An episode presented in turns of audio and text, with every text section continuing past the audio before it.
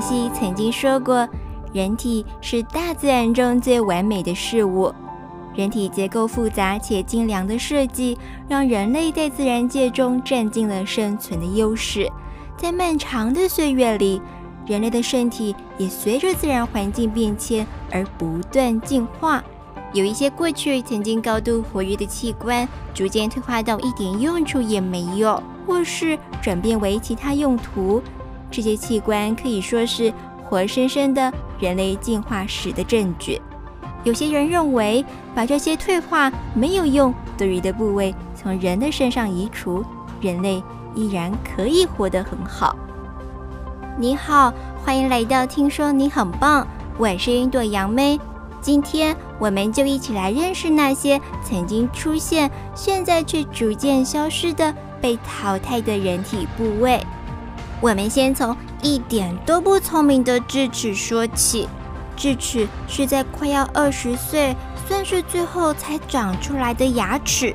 这时候，口腔里面的好位置早就被其他牙齿抢光了，以至于智齿只能很委屈地从口腔的最里面冒出来。不止如此，迟来的智齿还会开启野蛮生长模式，不但方向乱七八糟，还会很故意地磨损其他牙齿。在缝隙中堆积食物，腐败之后会造成牙肉发炎感染，甚至会引起蜂窝性组织炎，严重的话会因此赔上自己的一条小命。于是，这些成事不足败事有余的智齿们都会成为牙医的眼中钉，直接建议病人尽早拔除，以免将来后患无穷。不过，并不是每一种器官都可以那么干脆地说不要就不要了。有一种器官留着它可能会引发疾病，切除它却会影响免疫力。这个留之无用、弃之可惜的退化器官，就是俗称盲肠的阑尾。阑尾位在我们肚子的右下方，是大肠与小肠连接处的一个细长的带子。阑尾和食物的消化与营养吸收都没有关系，不过食物却很容易在肠子运送的过程中掉进这个死巷子，变质发臭之后引发阑尾发炎，这时候就要动手术切除阑尾，否则也会赔上自己的一条小命。不过这一小段肠子却不是一无是处的废物，最新的研究发现。阑尾拥有高密度的淋巴组织，可以增加免疫力，更是肠道好菌的休闲活动中心。除了增进肠道的健康，还可以增加我们抵抗疾病的能力。不过也别开心的太早，因为另外也有研究发现，切除阑尾的人得到帕金森氏症这种脑部退化疾病的几率比较低。那么阑尾到底要不要切除呢？看来现代医学的研究还没有一个绝对的答案。看在天生我材必有用的份上，阑尾要是没有发炎的话，还是别往自己的肚子上面切一刀比较合适。再来，我们说说离鼻器。每当电视画面中出现一位气质出众、美艳绝伦的女性，或是风度翩翩、英俊潇洒的男性时，人们总会说他浑身散发着费洛蒙，而离鼻器就是接收费洛蒙的嗅觉器官。费洛蒙是一种生物互相传递讯息的化学物质，大家应该都看过蜥蜴或是蛇把分叉的舌头快速地伸出去，又马上缩回来。你可能会觉得。它们像是在捕捉苍蝇，其实不是的，它们就是正在将空气中的气味和费洛蒙聚集到口腔左右两侧的离鼻器中，再透过神经通路传导到大脑。而哺乳类动物为了接收费洛蒙，有时候甚至会做出一些怪异的动作，像是马儿翘起上嘴唇的咧嘴微笑，猫咪伸出舌头的假笑。都是为了让离鼻器接收更多的气味分子，以便解读更多环境中的讯息。至于人类的离鼻器，早就已经退化，演变成一个一公分不到的烟卷形状，位置在鼻子的两侧，再也无法接收传导费洛蒙。但是，一直到现在，大多数的哺乳类动物依然会透过费洛蒙来辨识敌人、伙伴、同类，甚至吸引异性。那人类的离别器为什么退化呢？难道是因为人类不再需要透过费洛蒙，也可以跟同伴进行交流了吗？嘿，是的，没错，因为人类在进化的道路上已经掌握了透过语言进行交流的能力。语言可以传递更为详尽的信息，把自己的想法说清楚，更可以向异性表达自己的感情，许下海誓山盟。不可否认的。我们有时候会以善意的谎言来维护人与人之间的关系，但是费洛蒙从不撒谎，完全是赤裸裸的讯息的传达。不过这样的沟通方式反而会对人类关系的稳定帮到忙，你说是吧？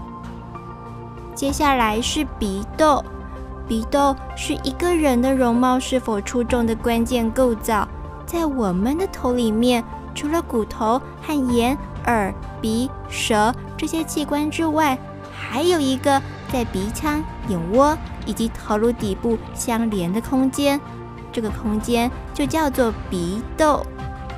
提到鼻窦，你可能会想到恼人的鼻窦炎，尤其是那些春天一到就会因为花粉过敏，很频繁地流鼻水、打喷嚏的人们。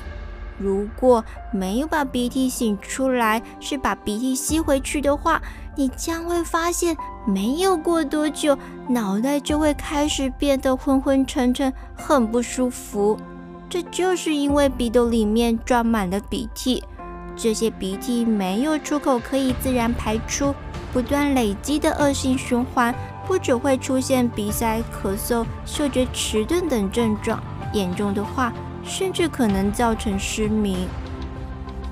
这告诉我们，有了鼻涕还是要乖乖的擤出来。倒吸鼻涕可是会让自己多受罪的。说了半天，鼻窦这个构造到底为什么存在呢？原来，哺乳动物本来就是夜行性动物，在黑暗中行动需要有灵敏的嗅觉和很大的鼻腔，以利搜集空气中的讯息。所以在哺乳动物的鼻腔和四周的鼻骨之间，就形成了一个互相连通的空腔，就是我们所说的鼻窦。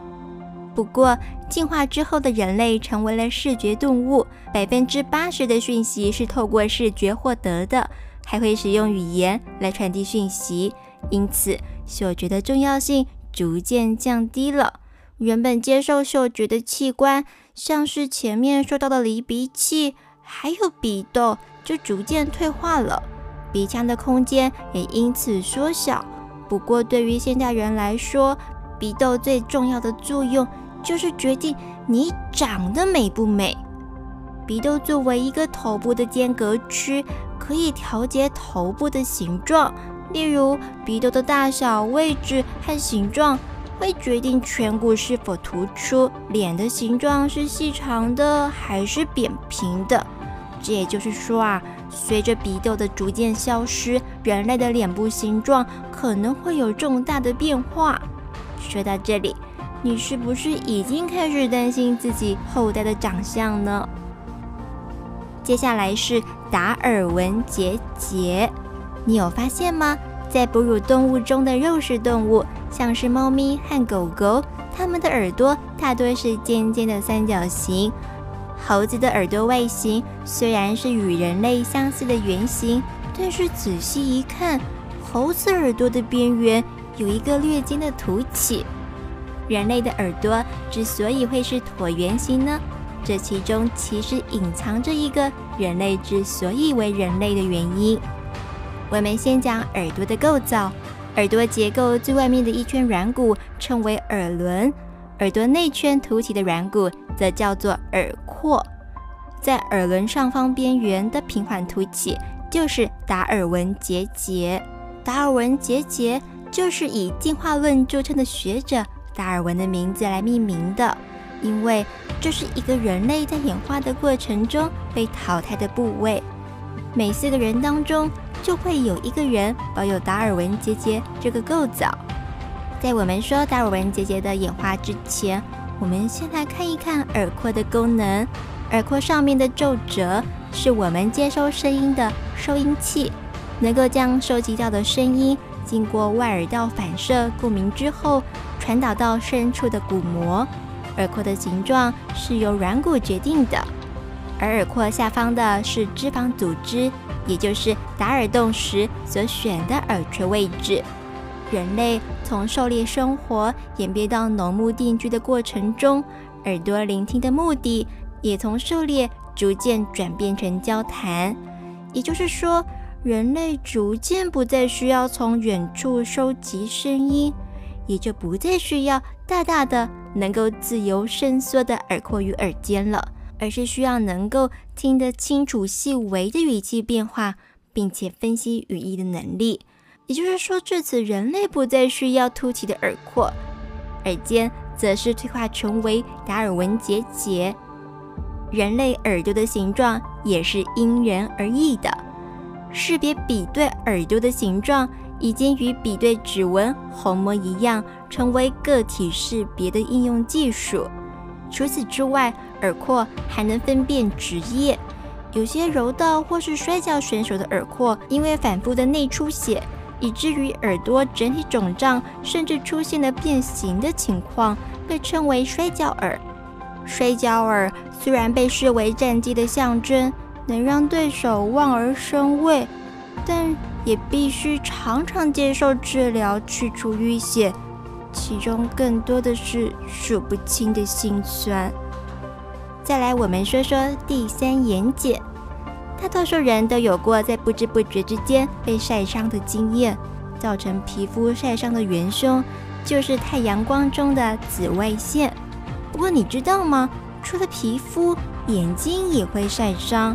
在冬天的滑雪场上，阳光和雪的表层反射光叠在一起，会使得眼球接收过量的紫外线，造成眼球充血，还会出现眼球疼痛。和短暂的视力障碍的症状，也就是俗称的雪盲症。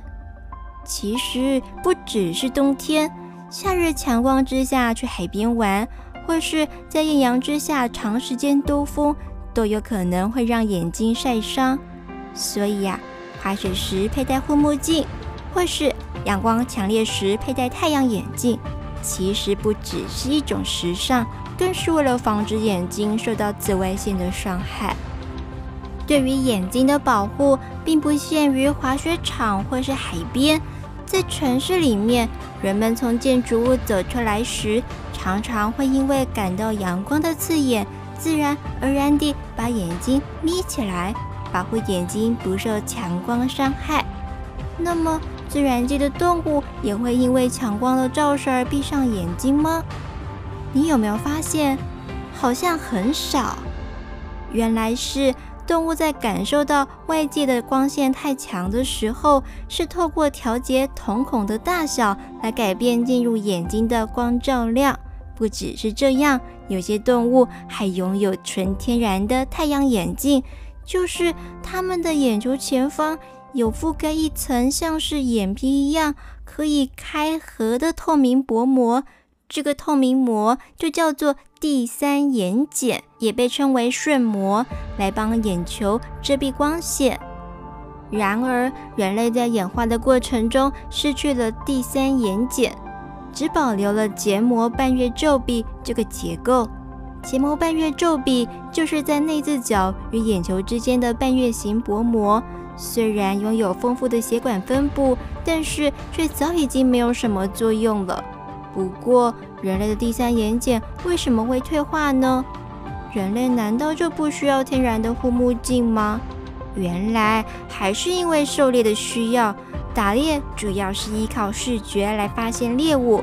为了强化人类视觉的能力，演化的结果直接导致了第三眼睑的退化。